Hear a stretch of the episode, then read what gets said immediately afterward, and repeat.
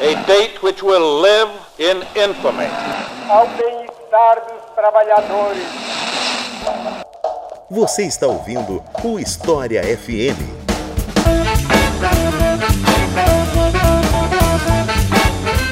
Salve ouvintes do História FM, bem-vindos a mais um episódio do podcast do Leitura Obriga História. Eu sou Iclis Rodrigues e hoje vamos falar sobre a economia brasileira no século XXI. E para falar sobre o assunto, eu trouxe uma das pessoas que tem tido, na minha opinião, mais proeminência nesse debate, né, nesses últimos anos aqui no Brasil, com publicações e uma atuação bastante interessante nas redes sociais e inclusive podcast, que a gente vai falar disso depois. Mais precisamente, professora Laura Carvalho. Então, Laura, te passo a palavra para que você se apresente para o pessoal. Olá, agradeço o convite. Eu sou a Laura Carvalho, sou professora de economia da USP e, de fato, a, apesar da minha pesquisa ser mais na área de macroeconomia, eu acabei fazendo um pouquinho de história econômica no meu livro Valsa Brasileira, do Boom ao Caos Econômico. Foi uma tentativa de entender um pouco quais foram os erros, quais foram os outros fatores que levaram à crise econômica profunda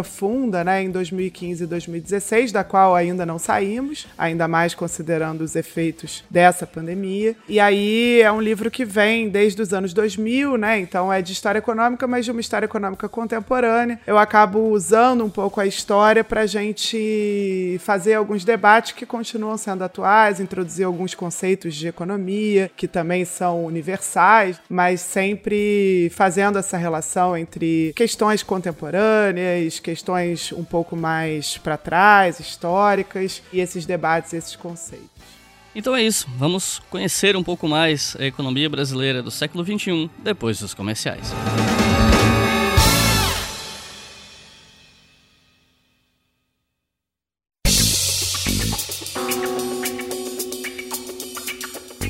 Sim, pessoal, eu sei. A parte de recado às vezes é um negócio meio chato porque você quer entrar logo no assunto, eu entendo. Mas dessa vez eu vou pedir para vocês ouvirem, porque eu tenho recados aqui que são do interesse de vocês. O primeiro deles é: o História FM, nesse mês de outubro, excepcionalmente, será semanal.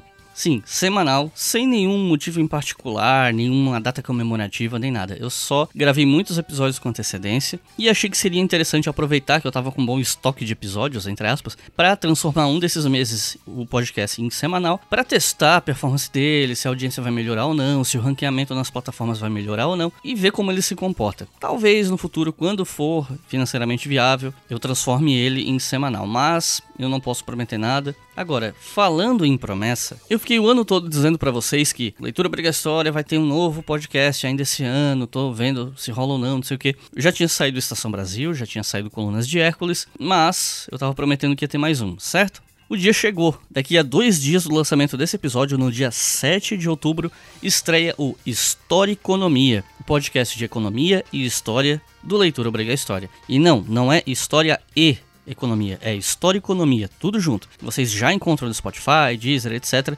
Embora no momento que esse episódio está indo ao ar, não tenha nenhum episódio ainda, só o trailer. Mas o feed já está lá para você seguir e ficar pronto para quando sair o primeiro episódio no dia 7. Esse podcast ele é por temporada, então aquela coisa, né? Estreia uma temporada, entra no hiato, estreia a segunda temporada, entra no hiato, vocês sabem como é, né? E enquanto as temporadas estiverem no ar, o História Economia será semanal. E a ideia é tentar aproximar história e economia, porque tem muito economista que ignora a história, fica muito preso na parte teórica e acaba cometendo erros quando a teoria não dá conta da realidade, mas ao mesmo tempo nós temos historiadores que não entendem nada de economia, porque a história econômica perdeu muito prestígio nas últimas décadas e ficam muito mal preparados para o debate público sobre economia. E isso é uma meia-culpa também, porque afinal de contas eu não tenho formação em economia, minha formação é em história, então eu acabo fazendo meia-culpa. E falando em historiador, economista, etc., quem é que vai apresentar esse programa? Vocês perguntam. Bom, eu vou ser o âncora do programa, mas para fazer o papel de leigo que faz né, as perguntas, que deixa a pergunta no ar, e para falar um pouco de história em alguns momentos,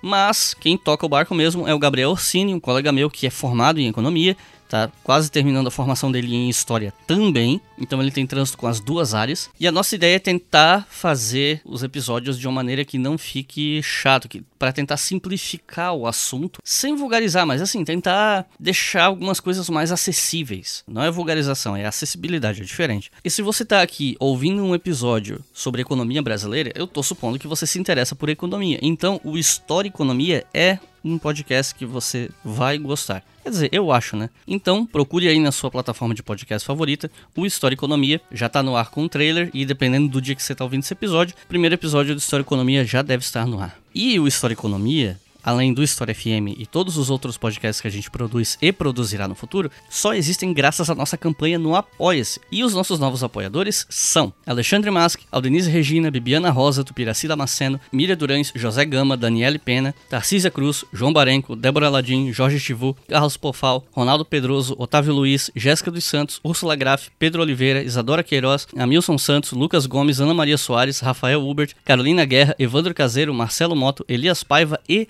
Júlio César. Muito obrigado, pessoal que chegou agora. Vocês e todos os nossos apoiadores mais antigos são responsáveis por tudo isso aqui estar no ar. Com dois reais por mês você já tem o seu nome lido aqui no História FM e já colabora para manter todos esses quatro podcasts no ar. Cinco se você contar o História Noturna, embora ele seja pouco frequente. E com cinco reais por mês você já escuta todos eles com antecedência. Menos História Noturna, como eu disse, é outro rolê. Mas todos os demais você escuta com antecedência lá no mural do Apoia-se. E mesmo que você não faça questão de ouvir com antecedência, isso apoia o nosso projeto, que é um projeto educacional gratuito para que ele continue no ar. Enfim, é isso, já foi recado suficiente, chega de recado por hoje e vamos para o episódio.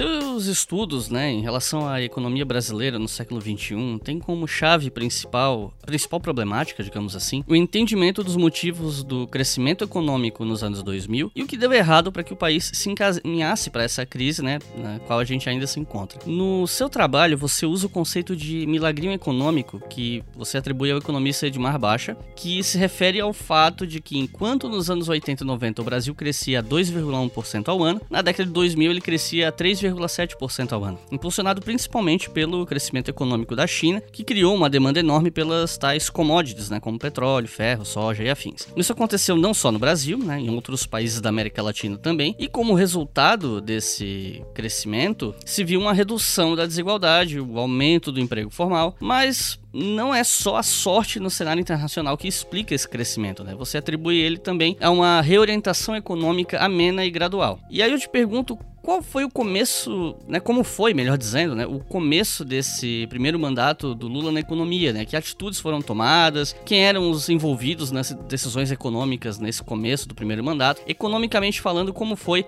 esse primeiro mandato do ex-presidente Lula?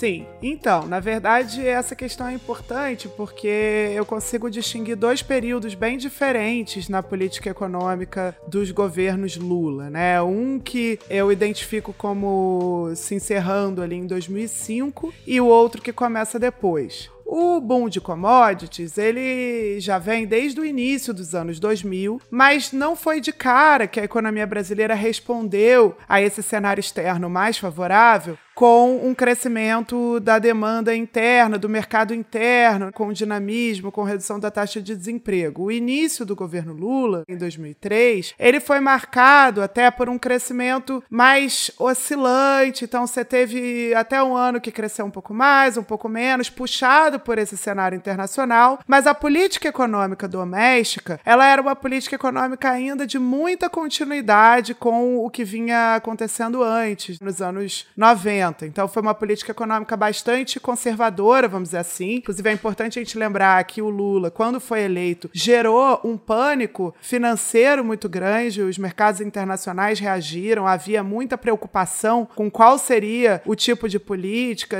se a inflação sairia de controle. Lembrando que em 1999 o Brasil teve uma crise cambial muito forte, então ainda era um período, claro, alguns anos depois do Plano Real e da estabilização mas ainda um período muito conturbado na economia, com muita volatilidade, um cenário externo que não era muito benéfico. Então, o governo ele começa com o Antônio Palocci no Ministério da Fazenda, que não é economista, né, que é um médico, mas que acabou fazendo uma política econômica para atender e um pouco acalmar esses mercados financeiros com altas taxas de juros e, ao mesmo tempo, com um controle muito forte das contas públicas, gerando os chamados e agora tão enfim, faz tanto tempo que a gente não tem, mas os muito vultosos superávites primários, que é quando o governo gasta menos com as suas despesas, aí tirando o pagamento de juros sobre a dívida, do que aquilo que é arrecadado. Então, esse início foi um início bastante conservador na política macroeconômica, embora já tivesse ali o início da expansão dos programas sociais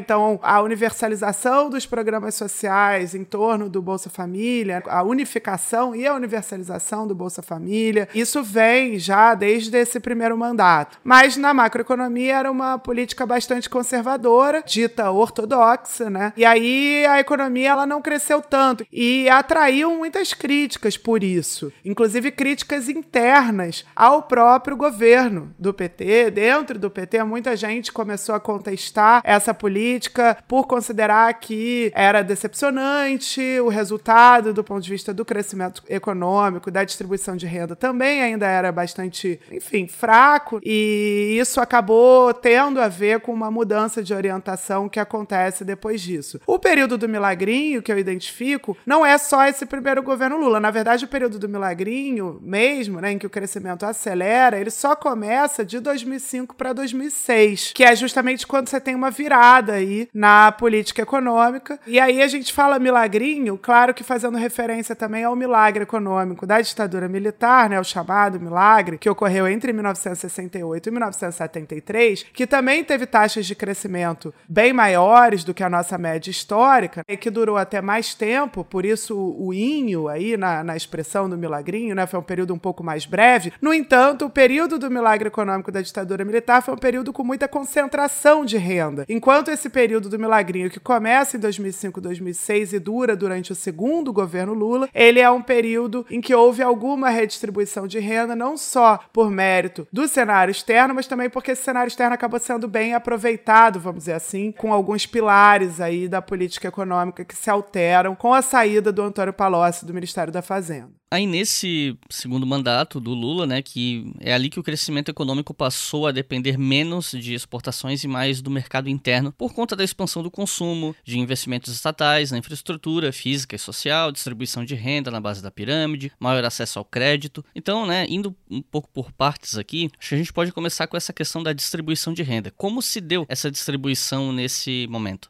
Então, esse é um dos pilares que eu acho que são mais relevantes para explicar como que esse cenário externo que continuou favorável no segundo governo Lula, com esse boom das commodities, puxado ainda por um crescimento chinês muito forte, se tornou renda, de fato, para as pessoas na base da pirâmide. Isso teve a ver com a realização de políticas. De um lado, políticas que valorizaram o salário mínimo em termos reais, então o salário mínimo já crescia em termos reais, ou seja, acima da inflação desde o plano real, então já havia uma valorização do salário mínimo, mas essa valorização ela é mais acelerada a partir de 2005. Então esse é um primeiro ponto que acaba tendo um efeito bastante significativo num país como o Brasil, porque o salário mínimo ele não funciona só como o piso da renda do mercado formal de trabalho. Ele também é o piso para vários benefícios sociais, então benefícios como previdência, o BPC, uma série de benefícios que são atrelados ao salário mínimo. Então, isso tem um peso ainda maior em gerar ganhos de renda. E, além disso, você tem o próprio programa Bolsa Família, que vai sendo expandido, né? E que vai chegando, beneficiando mais de 10 milhões de pessoas, o que também tem um impacto forte na desigualdade. O salário mínimo, ele afeta também o salário médio da economia. Então, você tem evidência de que o salário mínimo, ele de alguma maneira desloca todos os salários que estão na base da pirâmide até o meio, mais mais ou menos, para além de diminuir as disparidades entre esse meio e a base. Então ele tem dois efeitos. Ele de um lado ele puxa todo mundo para cima, aumentando os salários de toda a economia, mas ele também diminui a diferença entre quem ganha o salário mínimo e quem está ali no meio, que ganha o salário médio. E ambas as coisas são muito documentadas em estudos empíricos que tentaram verificar esses efeitos. E isso, junto com Bolsa Família, explica a maior parte da redução da desigualdade que a gente teve nesse período. Isso acaba, claro,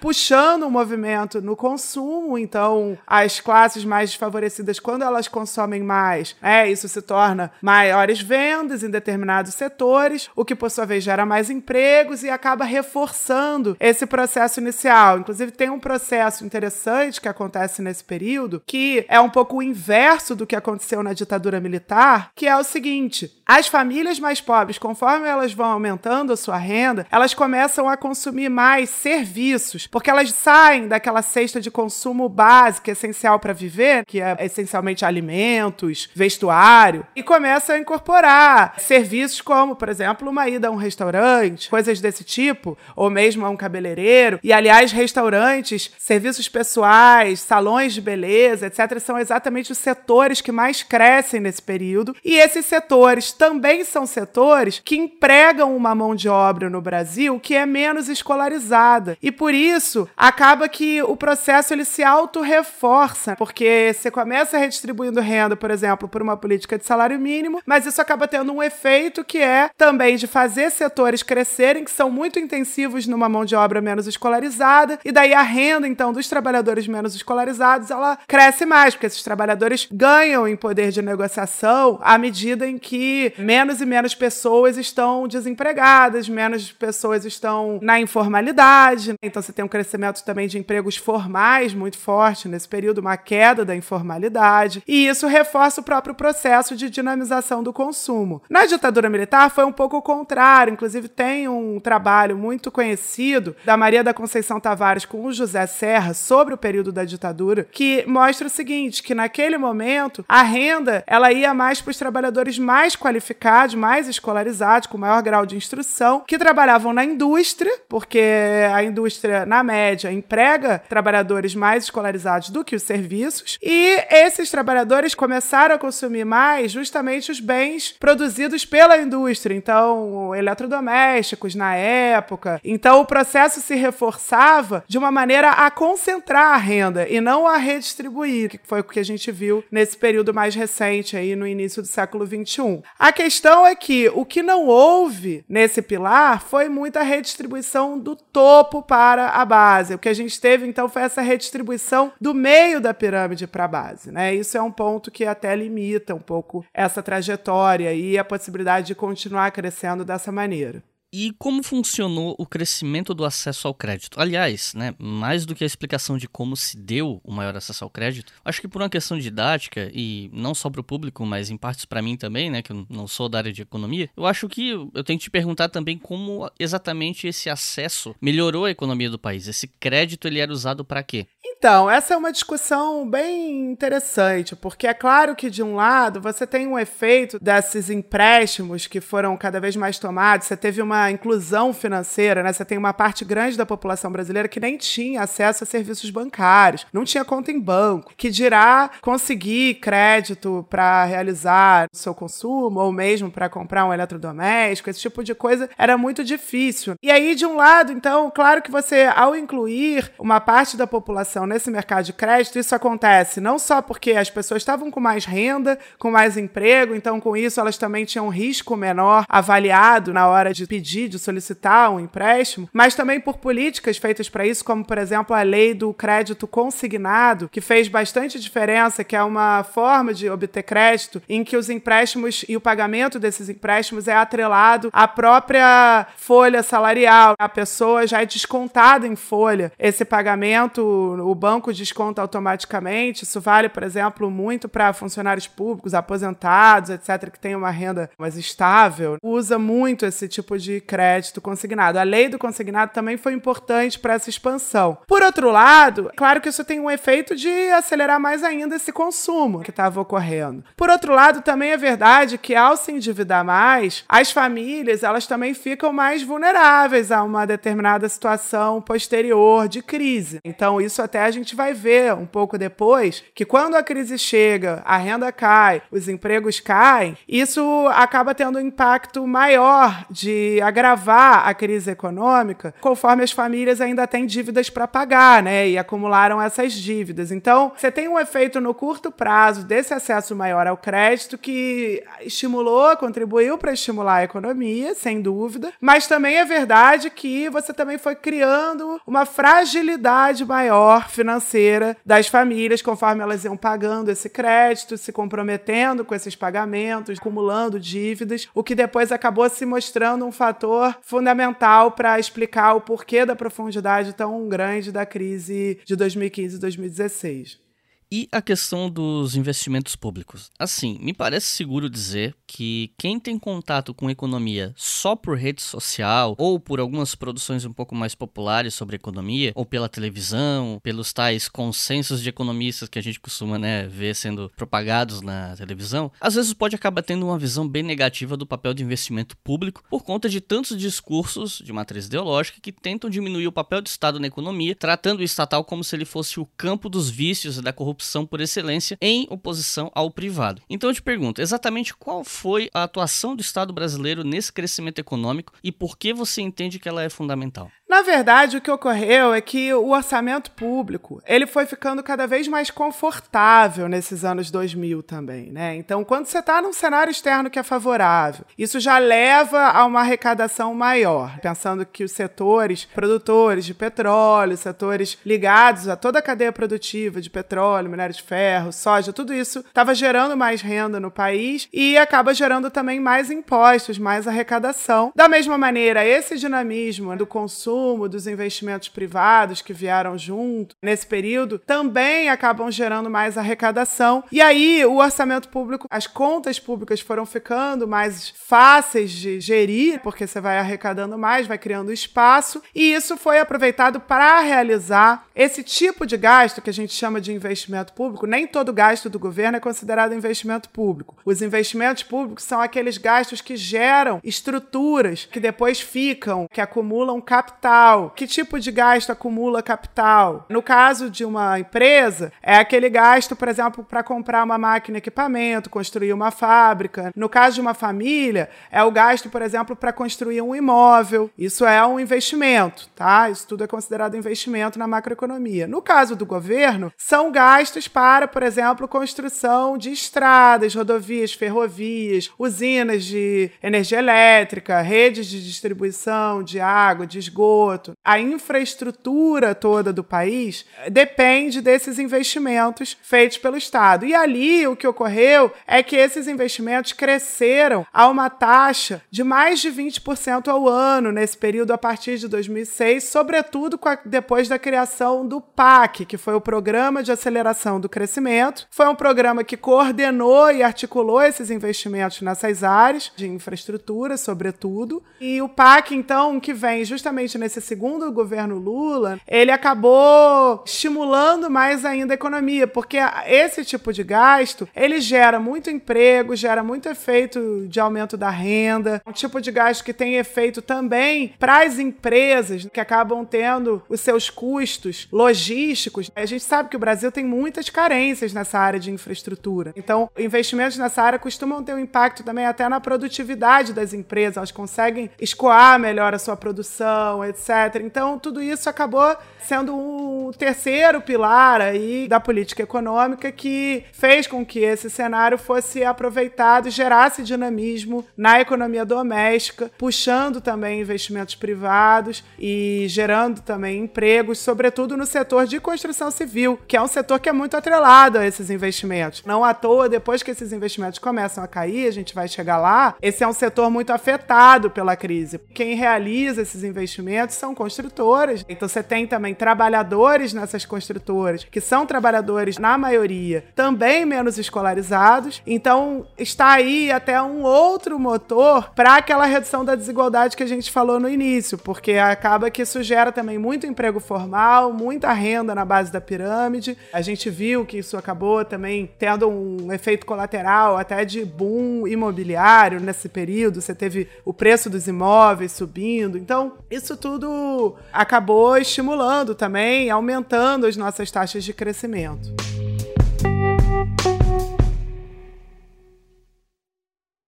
Você está ouvindo o História FM.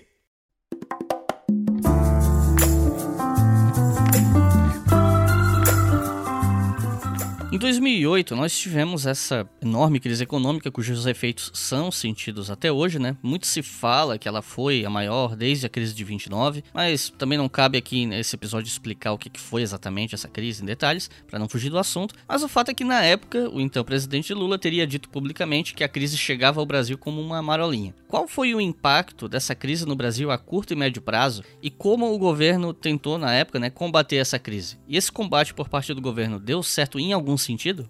Então, na verdade, não é verdade que foi uma marolinha, no sentido de que a gente teve uma recessão profunda durante dois trimestres no Brasil, mas, de fato, a gente saiu dessa crise muito mais rápido do que outras economias. E isso teve a ver não só com medidas que foram adotadas na crise, como, por exemplo, medidas de desoneração de alguns setores, medidas ligadas a crédito pelo BNDES para que as empresas conseguissem manter os seus investimentos no cenário em que os bancos estavam cortando empréstimos e crédito, mas também aquilo que já vinha de antes. Então, isso é algo que é relevante. Quando a gente vem de um período de crescimento mais acelerado, em que você já tinha uma série de decisões pelas empresas de investimentos que vinham sendo feitas, e o próprio governo com um plano já de investimentos públicos, como era o PAC, você não precisou desenhar do zero as medidas de estímulo fiscal, né? Você só precisou precisou, na verdade, manter aquilo que estava previsto. Então, isso já é algo, tá? Porque em outras situações de crise, inclusive que a gente vai ver depois, o governo acaba cortando seus investimentos e cortando seus gastos na hora da crise, o que aprofunda a crise. Nesse caso, isso não foi feito. Ao manter os seus planos de investimentos que já estavam sendo executados, ao também transferir recursos para que os estados e municípios também mantivessem os seus investimentos e tomar algumas medidas medidas novas também, o governo acabou fazendo o que a gente chama de política anticíclica. O que é uma política anticíclica? É basicamente o Estado nadar contra a corrente. Na hora que o setor privado está preocupado, está cortando seus gastos, as famílias estão preocupadas, estão cortando seus gastos, as empresas também, o Estado entra como aquele que gasta e investe para que a economia não pare de girar, inclusive dando essa segurança para as empresas e para as famílias. Aliás, teve um discurso na época do ex-presidente Lula que foi à televisão falar da crise de 2008, em que ele explicou exatamente esse mecanismo. Foi um discurso que ficou bem famoso, inclusive entre macroeconomistas, porque foi uma maneira de traduzir um conceito bem keynesiano, aí baseado no economista John Maynard Keynes, de como a economia funciona. Ele foi à TV e falou para as pessoas não deixarem de comprar suas geladeiras, não adiar seus planos de consumo, porque o governo faria parte dele e com isso a economia continuaria girando, né? Esse tipo de raciocínio é um raciocínio típico do que se pensa numa política anticíclica. É o governo, na verdade, injetar esse ânimo na economia na hora da crise e, por outro lado, na hora da expansão, o governo segurar esses ânimos. Muitas vezes no Brasil a gente vê o contrário. A gente vê o governo, na verdade,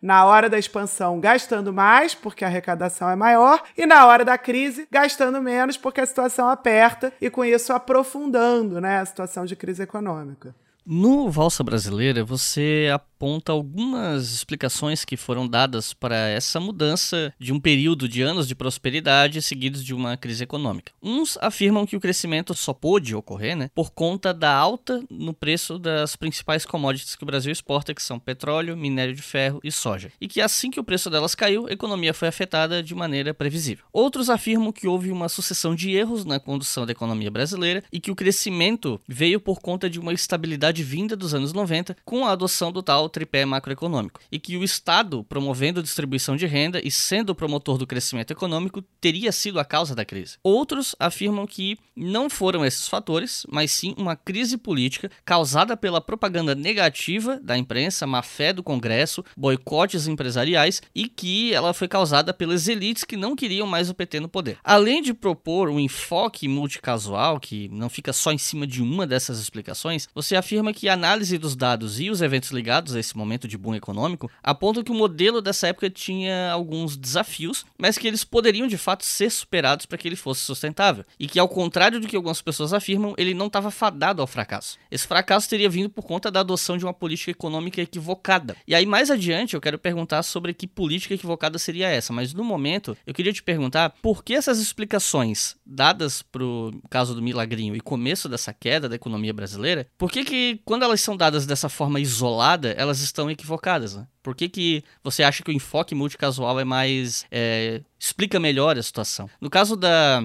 explicação sobre o aumento das, do preço das commodities, eu acho que, né, de certa forma, é uma coisa meio que a gente consegue compreender facilmente, né? Se você exporta muito, o preço do que você está exportando cai, logicamente você vai é, receber menos. Isso é meio que, que óbvio, né? Mas no caso dessa explicação de que o crescimento se apoiou nas políticas do governo FHC, ou a, essa explicação de que foi uma coisa, um pacto das elites, contra o governo PT, etc. Por que você acha que essas explicações estão equivocadas? Então, na verdade, uma crise econômica das proporções que a gente viveu em 2015 e 2016 são muito difíceis mesmo de serem explicadas por um único fator. Costumo até usar a metáfora do avião que cai. O avião que cai, ele não cai por um motivo só. Em geral, são várias coisas que dão errado ao mesmo tempo. E, de fato, a gente olhando para o resto do mundo, a gente vai ver, por exemplo, que outros países que exportam commodities, que também também dependem de petróleo, tiveram uma crise depois que esses preços caíram, mas não foi uma crise da mesma proporção que a nossa. A gente caiu mais que a média desses países. Aliás, tem um estudo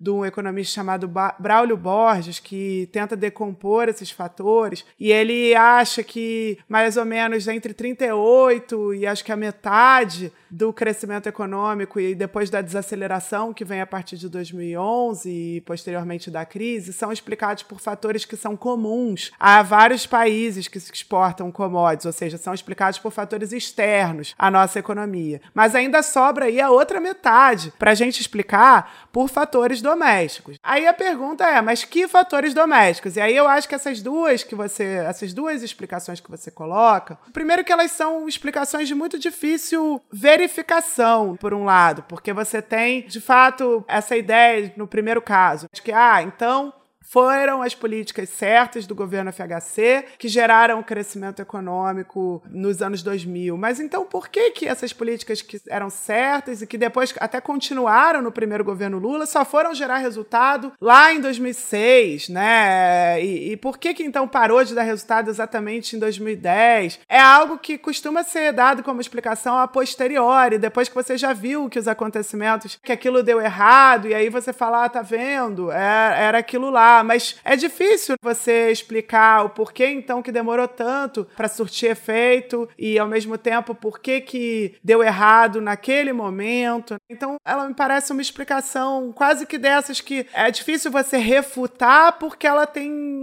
uma base muito frágil também. Ela não tem uma temporalidade muito bem definida entre causa e efeito das coisas. Sem dúvida foi relevante o fato da gente não estar tá com um processo de inflação fora de controle, que é algo que deriva lá do plano real, sim, pode ter sido uma condição necessária para esse crescimento, mas isso não explica, não é uma condição suficiente para explicar tudo o que ocorreu, que a meu ver, dependeu também dessas políticas que foram realizadas. Quando a gente vai olhar para a última dessas explicações que você colocou, que é de que é tudo política, tudo pessimismo, é otimismo, tem um pouco a mesma história, no sentido de que tá, é verdade que a imprensa não estava muito benevolente com as políticas realizadas no governo Dilma, ou que outros agentes, atores da elite também não estavam muito benevolentes com essas políticas. Mas isso não necessariamente quer dizer que a gente vai conseguir explicar um fenômeno macroeconômico só com essas questões ligadas a expectativas e a discurso. Inclusive, se fosse,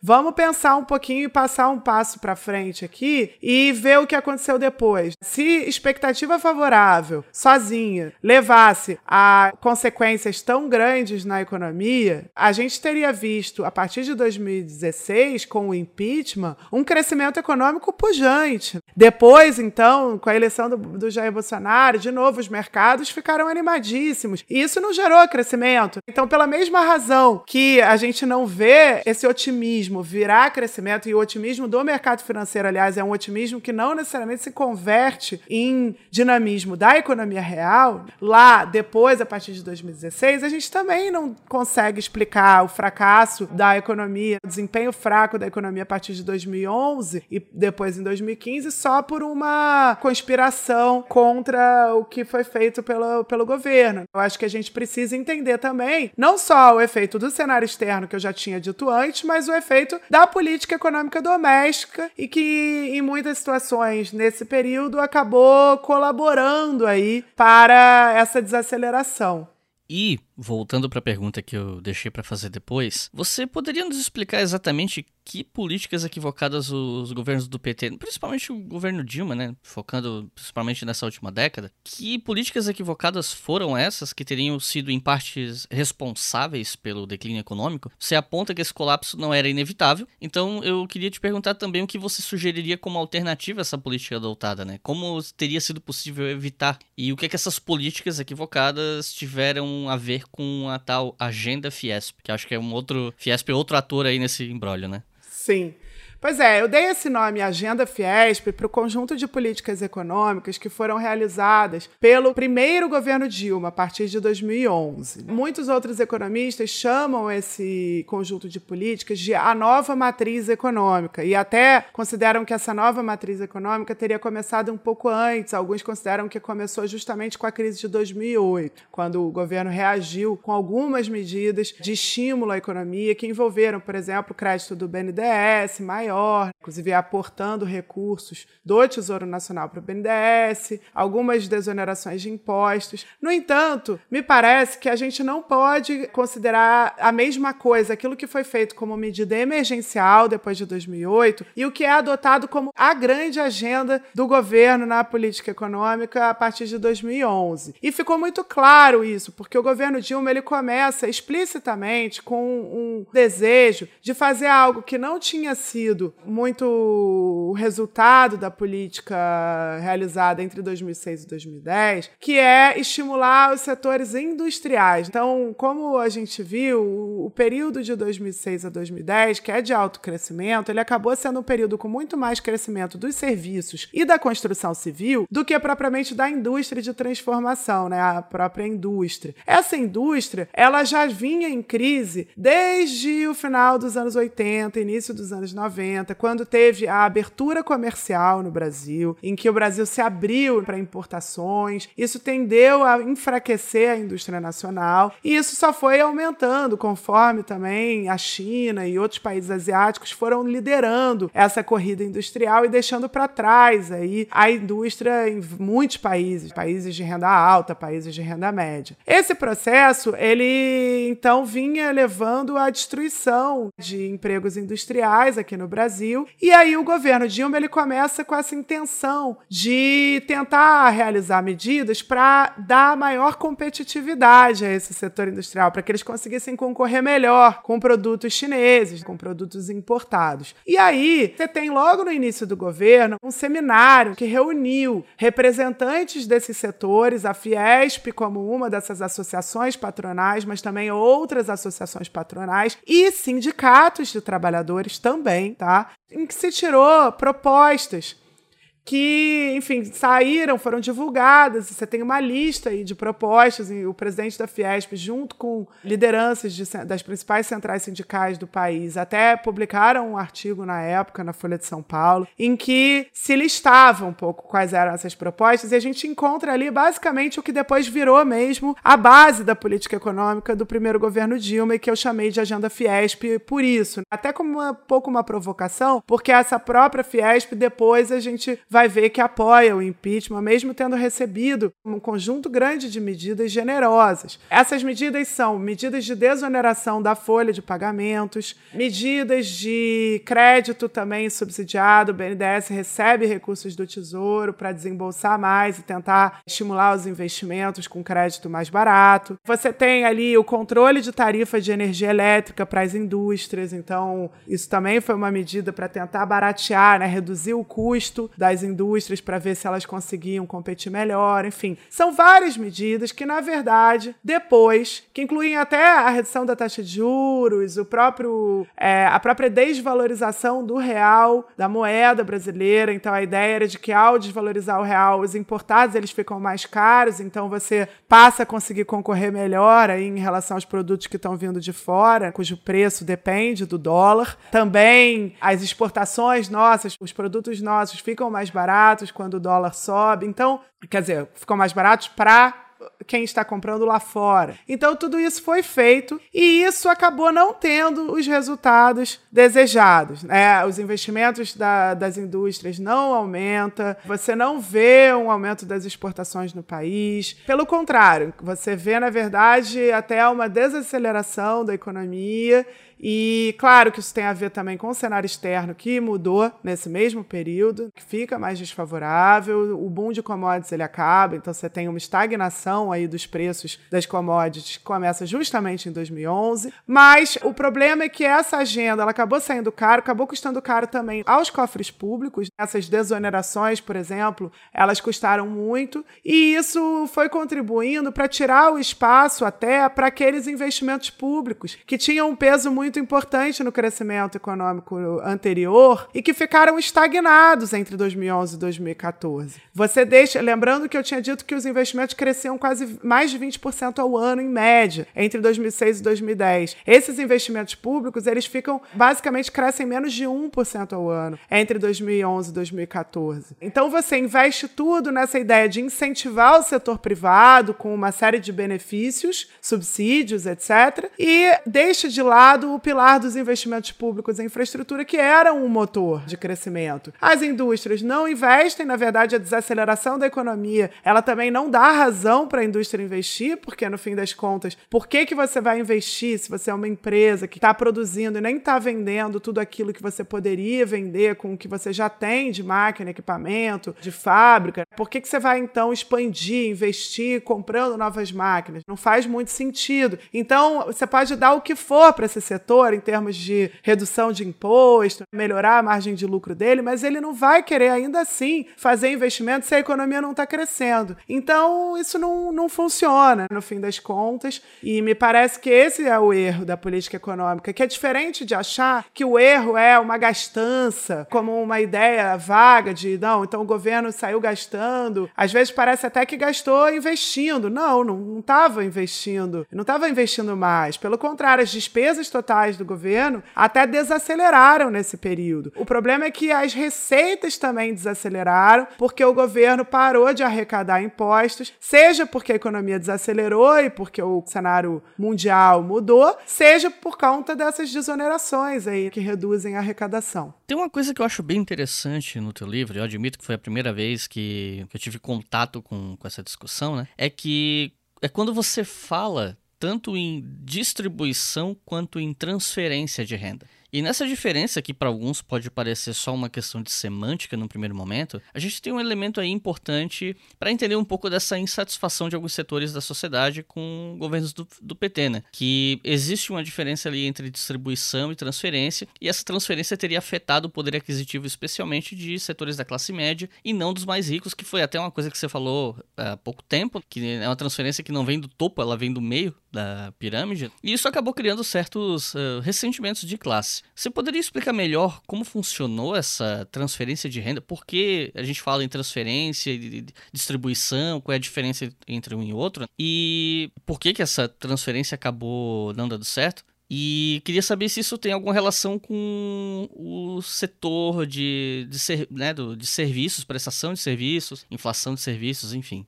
Não, na verdade, a distinção importante é entre uma redistribuição que ocorre do topo para a base da pirâmide. A gente sabe que no Brasil a concentração de renda mais alta é a concentração no topo. Nossa desigualdade ela é tão fora da curva em relação a outros países por conta de uma concentração muito alta da renda nacional no 1% mais rico, assim. O 1% mais rico no Brasil tem mais do que 25%, quer dizer, mais do que um quarto da renda nacional. Isso é algo muito fora fora da curva, inclusive compara, é comparável com a concentração de renda em países do Golfo Pérsico, como o Catar, que são países que só têm petróleo, basicamente. Você tem algumas famílias controlando essa renda né, do petróleo, uma população que não tem nada a ver com isso, para a qual não chega essa renda. Então, para a gente ter uma ideia do quão alta é essa nossa desigualdade aí no topo. E essa desigualdade no topo, ela não caiu nesse período inteiro. Na verdade, a gente continuou com o topo tendo uma concentração da renda praticamente estável em todo esse período, porque não foram feitas mudanças, por exemplo, no sistema de tributação, que é algo que tem muito a ver com essa concentração. Né? A gente sabe que o topo da distribuição de renda no Brasil Brasil paga pouco imposto, enfim, mudanças estruturais que seriam necessárias para que tivesse uma mudança maior aí nessa parte. Então, o que você fez, na verdade, foram duas coisas que a gente já mencionou: foram políticas de transferência de renda, de um lado, que vão para os mais pobres, e de outro, essa valorização dos salários, que veio tanto pelo salário mínimo quanto pelo próprio, pela própria dinâmica de crescimento, incluindo essa dinâmica nos setores de serviços, que levou a uma redução das desigualdades entre entre assalariados da base e assalariados do meio da pirâmide. Só que o meio da pirâmide no Brasil, a gente não está falando de pessoas que costumam ser pensadas como classe média quando a gente está pensando no conceito cultural de classe média. O meio da distribuição no Brasil, a gente está falando muitas vezes de gente que ganha ali três salários mínimos, dois salários mínimos. E isso, então, claro que tem uma consequência em termos de conflito gerado, né? Você tem conflitos crescentes que acabam estourando até depois, mas você tem também também esse fenômeno de inflação de serviços que vai sendo criado, porque conforme os salários das pessoas da base da pirâmide crescem, com o salário mínimo e com a própria dinâmica de geração de empregos, você vai vendo esses salários serem repassados para os preços nesses setores de serviços, cujo principal custo é com a mão de obra. Então, ah, um cabeleireiro, um salão de beleza, um restaurante, seus garçons. Então, quando o salário vai crescendo dos funcionários, isso vai sendo repassado para o preço desse serviço. E isso, claro que é um processo de inflação que gera, para quem está consumindo o serviço, a sensação de perda de poder de compra.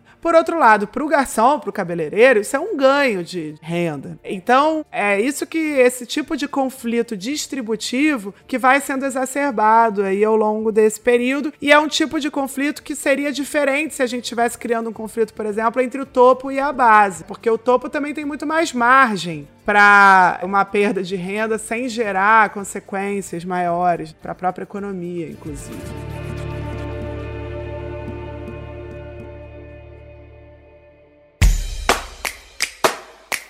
A campanha do Leitura Obriga História, além de financiar o canal no YouTube, mantém esse e diversos outros podcasts de história no ar. A partir de R$ reais por mês você financia todos eles e a partir de R$ reais você pode ouvir a maioria deles com antecedência. Então acesse apoia.se barra História e colabore para manter todas essas iniciativas educacionais gratuitas no ar.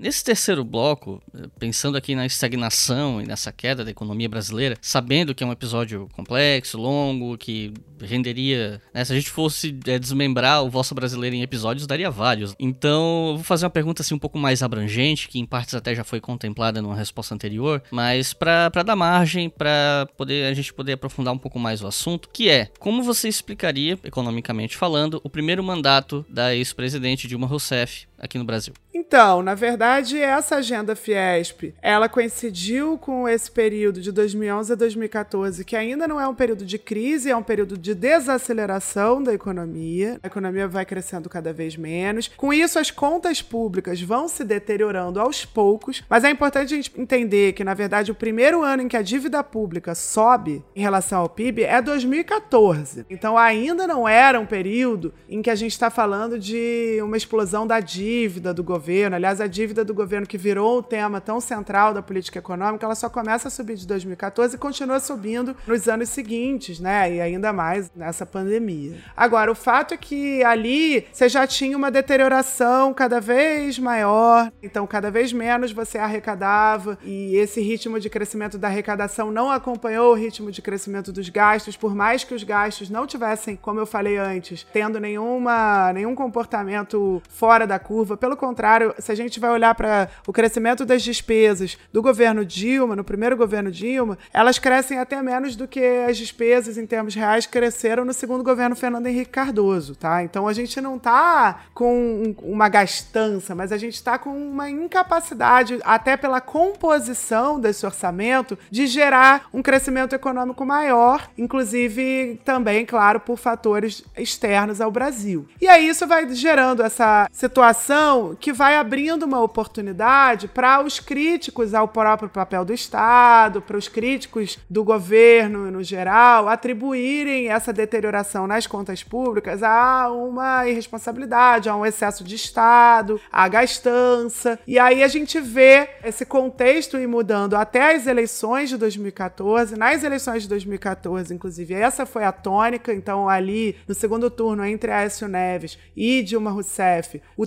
tema do ajuste fiscal, dos gastos públicos, dominou. Em 2014, na verdade, até você tem de fato, é o ano que você tem maiores gastos do governo, porque é um ano eleitoral, e aliás, anos eleitorais no Brasil são anos em que o governo gasta mais mesmo. Então aí se acelera ainda mais um pouco essa deterioração. E aí, claro, você tem esse debate pautado por esse tema, em que de um lado você tinha Aécio Neves prometendo fazer esse ajuste, e de outro você tinha o governo Dilma ainda defendendo que a taxa de desemprego ainda era muito baixa, de fato era. A inflação de serviços ela vinha acelerando e aí o governo estava usando artifícios para tentar controlar essa inflação, inclusive é, mantendo represados uma série de preços, como preços de energia, o custo com energia, o preço de combustíveis, preços que estão sob o controle do governo, para tentar evitar que essa aceleração inflacionária aparecesse. Então, esse era um pouco o contexto que a gente chegou em 2014. Isso ajuda a explicar a guinada que vai acontecer no segundo mandato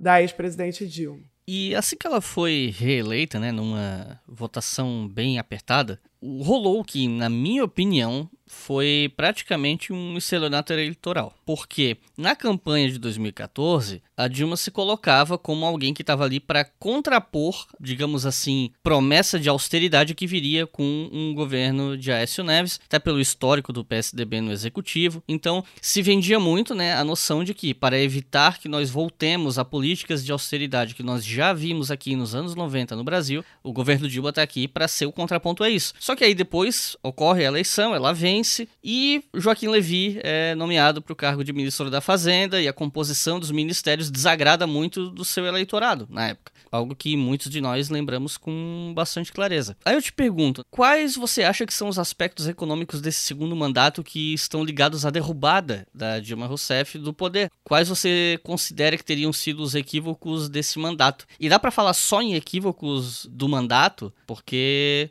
a gente já discutiu isso, né, aqui no episódio, que você tem equívocos, políticas equivocadas por parte do governo, mas existe todo um ambiente, um entorno que também coloca pressões sobre os governos e desbalanceia, né, essa balança. Então, dá para falar só em equívocos e de qualquer forma que equívocos foram esses?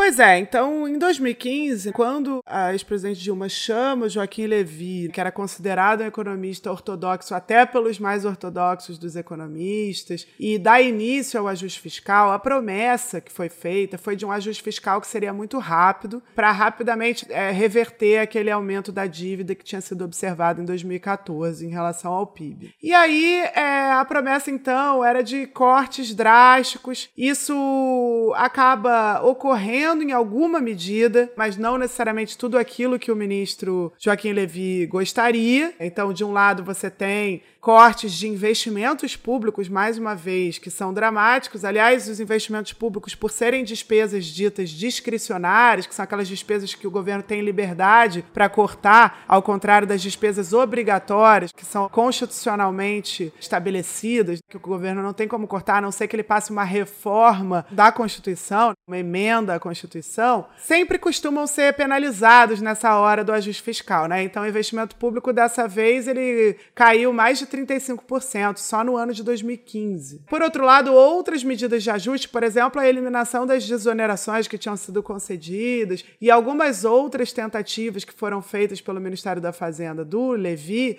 não passaram no Congresso porque ali já havia uma instabilidade política muito grande. Então, de um lado, você tem sim um, um esforço de corte de gastos, de fato, fazendo uma ruptura com a política econômica que vinha sendo realizada desde o governo Lula, ajudando e contribuindo para exacerbar a recessão, porque aí também em 2014, no final do ano, bem ali quando você tem as eleições, você tem a queda do preço de petróleo brutal e a queda dos preços, os preços das commodities no mundo. Então, antes você tinha encerrado o ciclo de alta, mas você estava com esses preços mais ou menos estagnados. Em 2014 para frente, você tem uma queda mesmo muito forte imprevista, que ninguém previa nesses preços. Então você começa um governo com, já com esse cenário que é muito ruim e fazendo esses cortes brutais de investimento público. Isso contribui para exacerbar e como se não bastasse, você tem também pelo Joaquim Levy a decisão de soltar aqueles preços que vinham sendo represados para controlar artificialmente a inflação que vinha acelerando.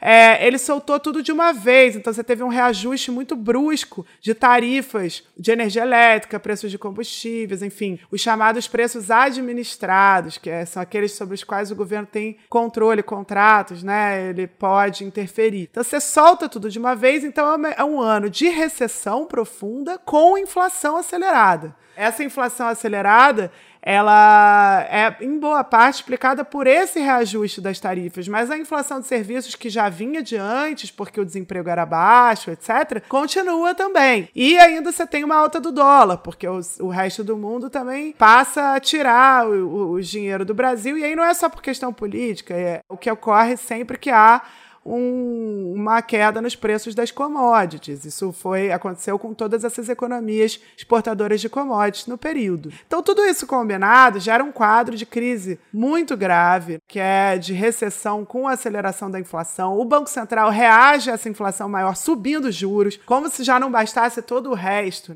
Você tem uma política também contracionista, ou seja, desestimula a economia por parte do Banco Central. Então você faz o máximo possível de política econômica pró-cíclica e não anticíclica. Você está fazendo tudo o que for possível para segurar ainda mais a economia, ao invés de tentar nadar contra a corrente, estimulando a economia. E isso gera um cenário que, claro, que vai ter um impacto no impeachment, não há dúvida, uma crise econômica muito profunda, a segunda queda mais profunda do PIB que a gente tem na história foi em 2015 e 2016. E, na verdade, ao mesmo tempo, paralelamente a isso, várias das medidas que tinham sido propostas de ajuste, que poderiam ser menos danosas, por exemplo, eliminar as desonerações, não foram aprovadas no Congresso. O Congresso não estava muito interessado em fazer isso. Foi, inclusive, aquela época que se falou muito das pautas bomba. Ao contrário, até se concederam reajustes ali, algumas coisas que ainda prejudicaram a própria estratégia de ajuste fiscal que tinha sido desenhada pelo Levi.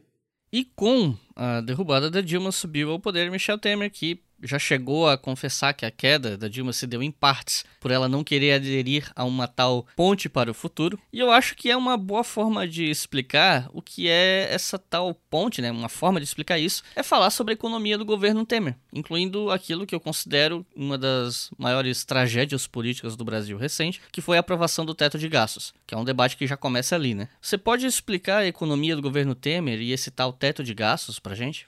Sim, na verdade, o governo Temer, então, ele começa implementando essa agenda que a gente pode dizer que é até uma outra agenda Fiesp, né? A Fiesp, quando viu que o governo Dilma, mesmo tendo cedido todos aqueles benefícios, aqueles subsídios, aquelas desonerações que beneficiaram esses setores, não gerou crescimento econômico, estava estável politicamente, foi embarcou num novo plano que também era para reduzir os seus custos. Só que dessa vez, ao invés de reduzir os seus custos com impostos, ou com tarifa de energia, etc., a ideia era reduzir seus custos com a mão de obra, com salários. Então, nada mais adequado para isso do que defender, por exemplo, uma reforma trabalhista que reduzisse as restrições nos contratos de trabalho, defender uma política de austeridade que também acaba levando esse desemprego a aumentar. Então, tudo isso foi o novo plano da Fiesp. A Fiesp, claro, representa vários setores das elites financeiras e empresariais brasileiras. E aí o governo Temer fez isso. O governo Temer tinha, ao contrário do governo Dilma, um amplo apoio no, no Congresso Nacional no início, até estourarem os seus escândalos de corrupção ligados ao àqueles famosos Joesley Day, em que houve aquela revelação de gravações, etc. Até então, o governo Temer tinha muito apoio no Congresso Nacional e conseguiu passar algumas dessas reformas só da Previdência que acabou não passando, justamente porque já estava nesse período em que ele perdeu base política e usou todo o seu capital político para evitar aquelas denúncias de corrupção. Antes disso, ele aprovou o teto de gastos em, em, no final de 2016, que passou a vigorar em 2017, que é uma regra que estabeleceu que os gastos públicos só poderiam crescer em relação ao nível que eles já tinham. Então, muita gente fala em teto, parece que o teto é alguma coisa que não está já sobre a cabeça. Não, a gente está falando de um teto que foi estabelecido já onde eram os gastos naquele período. E a ideia era permitir que esses gastos só crescessem pela taxa de inflação do ano anterior. Ou seja, você não tem como fazer os gastos crescerem mais do que aquilo que foi essa inflação e, portanto, em linha, por exemplo, com a arrecadação ou com o quanto cresceu economia. Não, nada disso importa. Você pode até arrecadar mais impostos, você pode conseguir até introduzir, vamos dizer, um imposto sobre os mais ricos para arrecadar mais. Isso não te dá espaço para gastar mais, porque o teto de gastos ele está definido aí nesse total. E esse tipo de regra fiscal, ele tem um problema adicional no nosso caso, porque as despesas com a previdência, elas continuam crescendo, elas continuavam crescendo, e mesmo com a reforma, elas continuarão crescendo, como aliás elas crescem em muitos países do mundo. Tem várias várias tendências para explicar isso, incluindo o próprio envelhecimento da população. Isso significa que nesse total que está lá parado, que só está reajustado pela inflação, que na prática então não está crescendo em termos reais, as despesas previdenciárias vão ocupando um espaço cada vez maior. Então esse teto que foi fixado para de 10 a 20 anos, dependendo, ele pode ser revisto com 10 anos, ele alterou a Constituição e delimitou esse limite que vai diminuindo para todo o resto do orçamento, né, ao longo do tempo. Ele vai ficando cada vez mais restritivo ao longo do tempo. E isso, enfim, é algo que depois a gente vai ver a consequência, mas que naquele momento até nem foi tão drástico em relação ao que estava sendo feito, porque ali você não, o teto ele não, não, não definia que você precisava reduzir os gastos, como você estava reduzindo, mas ele já criava esse problema um pouco mais para frente, inclusive jogando esse problema um pouco mais para frente. E, por fim, nós chegamos ao mandato do atual presidente, Jair Bolsonaro, que inclusive foi um grande fomentador do seu livro, ainda que involuntariamente, né? Nas redes sociais. Se você quiser falar disso depois também, fica à vontade. Eu não vou nem tentar dar um norte para a tua resposta sobre economia nesses quase dois anos de governo Bolsonaro, porque eu confesso que sou uma das pessoas atordoadas com a quantidade de informações e reviravoltas, né? Nesses dois anos. Inclusive, esse episódio está sendo gravado com alguma antecedência e vai demorar um pouquinho a ir ao ar, então é muito provavelmente até lá podem acontecer outras reviravoltas, outras questões e algumas pessoas talvez achem esse final um pouquinho defasado, mas é inevitável porque nesse governo todo dia é uma porrada, né? Então, assim, como você explica o governo Bolsonaro economicamente antes e depois da pandemia? O que é que a gente pode falar sobre isso? Quer dizer, depois da pandemia não, né? Durante. Então, na verdade, é, o governo Temer foi um governo que fez essas medidas e que não gerou crescimento econômico. A gente viu, na verdade, aí, de 2017 para até a chegada da pandemia, uma recuperação que foi a mais lenta da história das crises brasileiras. Na prática, uma estagnação da renda e os mais pobres ainda, ainda continuavam perdendo renda, nem sequer tinham começado a recuperá-la. Os do meio e os do topo da pirâmide já começavam a recuperar sua renda, mas ainda estavam distantes da renda de 2014, ou seja, para ficar claro que quando a pandemia chegou, a economia brasileira ela já vinha de um período muito ruim, com desigualdade desigualdade aumentando, com desemprego ainda elevado, com informalidade recorde. E o primeiro ano do governo Bolsonaro foi um em que se esperou mais uma vez. Então, é, esses três anos, né, 2017, 2018 e 2019, foram anos de muita frustração nas expectativas. Se gerou essa ideia de que a política econômica que atendia interesses do mercado, que era bem comportada, vamos dizer assim, ela iria levar uma confiança maior, investimentos maiores. Isso não acontece, né? Isso não vem. Em 2019 não é diferente. Na verdade, logo antes da pandemia chegar, a gente teve um anúncio do PIB de 2019 que veio, a gente parece já pré-história isso, mas na verdade faz pouco tempo esse número do PIB que foi decepcionante. Então as expectativas eram de que a economia brasileira em 2019 cresceria mais que 2,5% no início do ano de 2019 e no final cresceu 1,1%, que foi até menos do que o que a economia cresceu em 2017 e 2018. Ou seja, houve uma desaceleração da economia em 2019 no primeiro ano do governo Bolsonaro. Se a gente olhar para o que ocorreu nesse primeiro ano, a gente vai ver que foi aprovada a reforma da Previdência. Essa reforma da Previdência que foi aprovada, ela, na verdade, é muito parecida com a que já a segunda versão da proposta do governo Temer. Então, aí tem pouquíssima diferença. O, o ministro da Economia, Paulo Guedes, até tentou um outro plano mais ousado, que até mudava o regime de Previdência para um regime de capitalização, etc. Mas isso não acabou sendo aprovado. Várias das outras coisas que também eram eram, aliás, mais dramáticas, não foram aprovadas, no final ficou muito parecido com o que já era o governo Temer e quem liderou essa aprovação foi o Congresso. Então não dá nem para, enfim, atribuir isso à política econômica do governo Bolsonaro, seja para o bem ou seja para o mal. E mas isso de qualquer maneira não gerou. Mais uma vez foi mais uma promessa de que geraria uma confiança, um crescimento, etc. Não houve. O que houve desde 2016, quando aquela a crise econômica profunda pôs fim àquela aceleração da inflação que vinha de antes, nessa inflação de serviços, que dependia dessa distribuição de renda, dessa criação de empregos. Isso tudo com a crise é interrompido e, portanto, isso e outros fatores acabaram levando o Banco Central a ir reduzindo a taxa de juros desde 2016. Isso continua no governo Bolsonaro. Então, um dos elementos que mudaram aí da política econômica foi essa taxa de juros, que hoje está em níveis, em patamares, nos patamares mais baixos da história, foi ficando mais próxima da taxa aplicada em outros países, mas é, isso também não foi capaz de estimular uma recuperação. Então, os economistas até falam, usando um termo que foi usado lá em, na Grande Depressão dos anos 30, nos Estados Unidos, que a taxa de juros ela funciona bem para controlar uma inflação, desaquecer uma economia quando ela sobe, mas ela não é suficiente para estimular uma economia que não, em que ninguém quer investir, em que a economia não está crescendo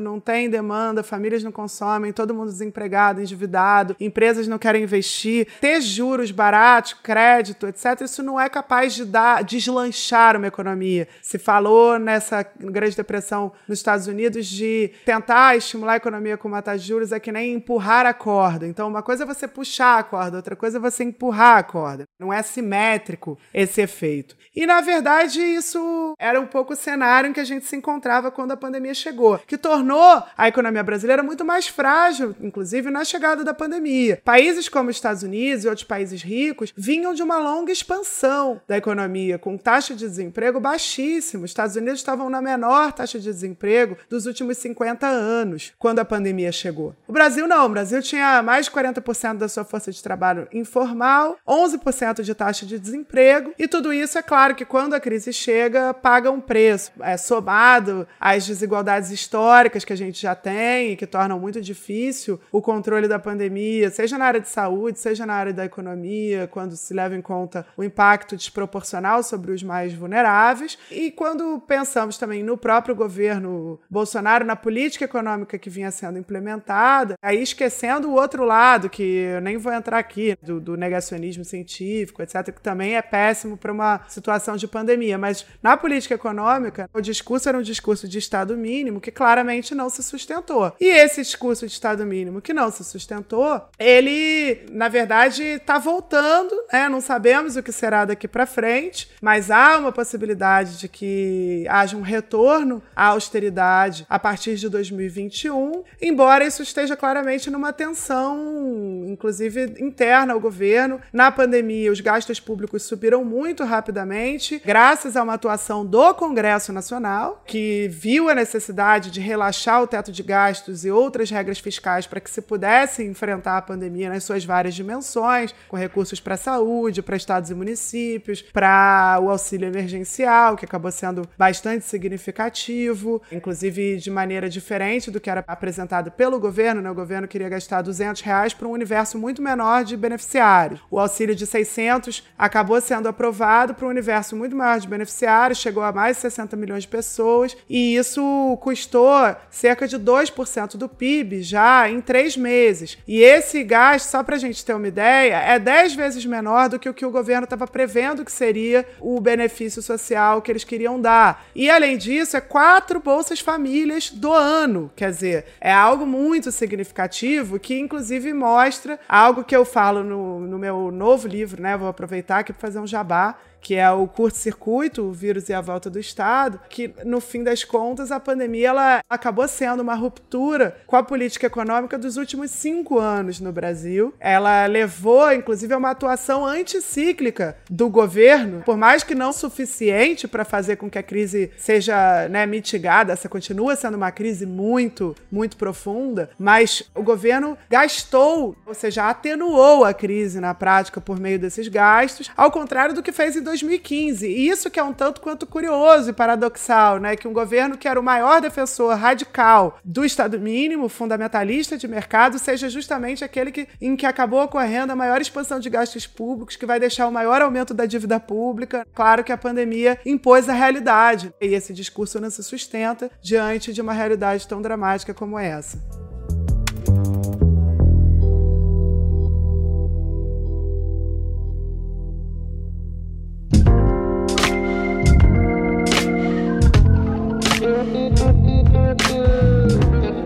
Chegamos ao final do programa e as tradicionais recomendações de leitura. Eu quero agradecer muito a Laura por estar aqui hoje. Já é um programa que eu queria gravar há muito tempo e finalmente foi possível. E num momento que eu acho fundamental entender a economia brasileira dos últimos anos nesse momento de tanta insegurança econômica é fundamental. Então fico muito feliz de poder ter gravado esse episódio. E eu vou passar a palavra para Laura para considerações finais e recomendações de leitura, além, obviamente, de falar dos seus próprios livros para o pessoal que está ouvindo, que eu tenho certeza que o pessoal que está ouvindo vai gostar, tanto quanto eu gostei. Pelo menos até o momento eu só tive contato com Valsa Brasileira, né? Mas eu tenho certeza que o pessoal vai gostar bastante e recomendo bastante a leitura aqui para vocês. Então, Laura, fique à vontade. Obrigada, queria agradecer também a oportunidade. É muito legal ter um podcast de história. O que a gente mais precisa, eu acho, nesse momento é de história, né?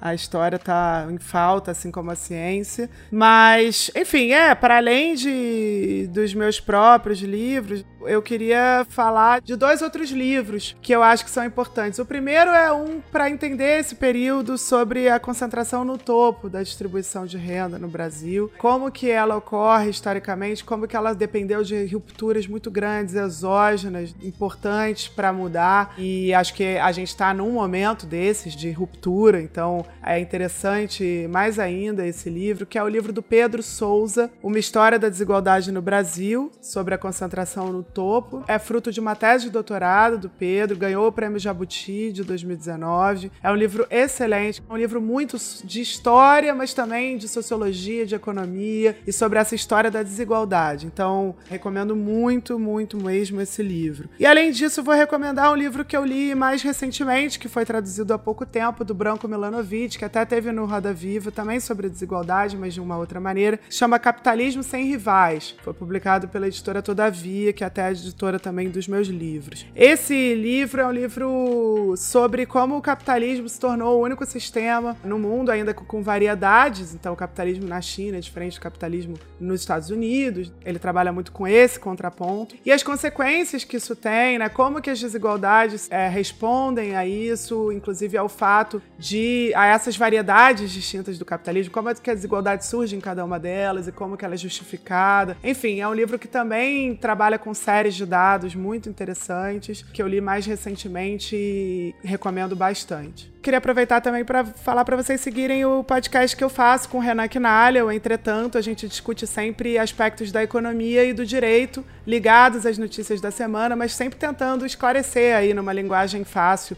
essas duas áreas que tentam tanto bloquear né, a participação no debate das pessoas por meio de uma linguagem muitas vezes difícil e inacessível. Então é isso, pessoal. Muito obrigado por terem ouvido até o final. Se vocês quiserem adquirir algum desses livros, eu vou deixar os links para vocês no post desse episódio lá no nosso site, historiafm.com. Não se esqueçam de seguir a gente nas redes sociais, arroba História no Instagram, que é o Instagram de todo o nosso projeto, né, do canal, de todos os podcasts que a gente produz, e do História FM especificamente, vocês podem seguir o Twitter, arroba História FM, com FM maiúsculo. É isso, muito obrigado e até a próxima.